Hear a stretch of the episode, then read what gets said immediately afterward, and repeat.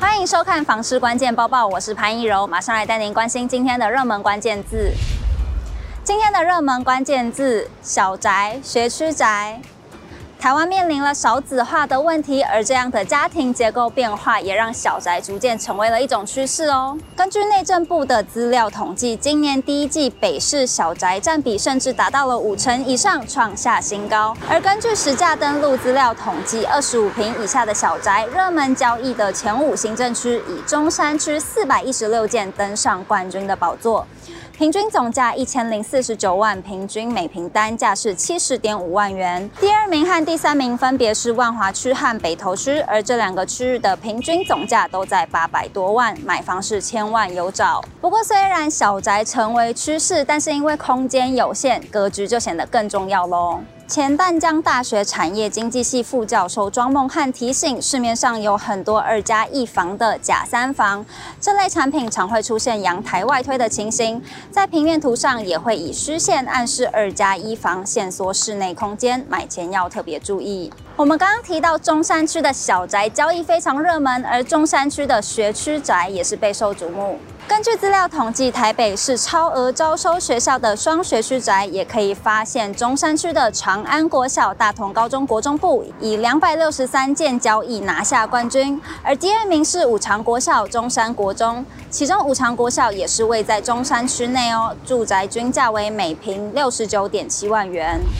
今天的精选新闻，首先来看到最近讨论度非常高的必比登推荐名单。必比登的名单主推物有所值的美食，意思就是可以用台币一千元以下吃到有水准的三道菜。而今年最特别的就是必比登第一次把台南还有高雄也一起纳入评选，其中也有传承好几代的知名小吃，让评审留下深刻的印象。另外，台南今年入选的名单共有二十七间，其中就有十九间小吃，占比高达了百分之七十。喜欢品尝美食的观众朋友，千万不要错过喽！接下来来讨论到开价多少元的凶宅，你可以接受呢？近期在网络社团发出了一则凶宅的求售文章，物件位在新北市的新店区，总共一百二十平，三房两厅，并且含两个车位的六楼户。而这样的物件竟然开出了三千八百万的价格，让不少网友都傻眼，直呼有三千八百万，我干嘛还要买凶宅呢？有房产业者表示，如果车位以三百六十万换算，这样的开价还比同楼层类似规格的非凶宅或是毛坯屋还要高一点。虽然这间凶宅有包含装潢，但是他认为这样的开价目的更像是在测试市场水温。在外面租房子要考虑的因素很多，除了预算还有地段，更要考虑到房东还有室友的问题。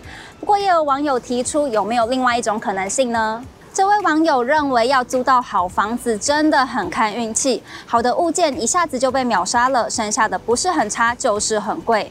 所以他就去查了饭店包月的方案，发现一万三就可以住到很不错的饭店，还有人定期打扫、帮忙倒垃圾，有些还有包水电，感觉很方便。不少人认同这样的想法，但也有人提出，如果是住在饭店，就不能有太多的私人物品，而且饭店出入的人一定会比纯住家还要复杂，要做好功课才可以。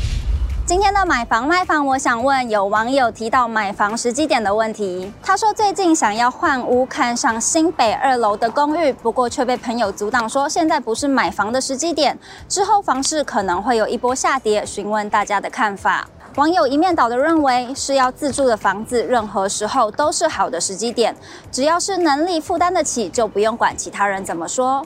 也有人分享，他也是最近买房买到了高点，不过心里却很踏实，不用再付钱给房东赚。如果你喜欢今天的影片，不要忘记按赞、订阅、分享，还有开启小铃铛，也不要忘记点开下方资讯栏的链接，了解更多新闻内容。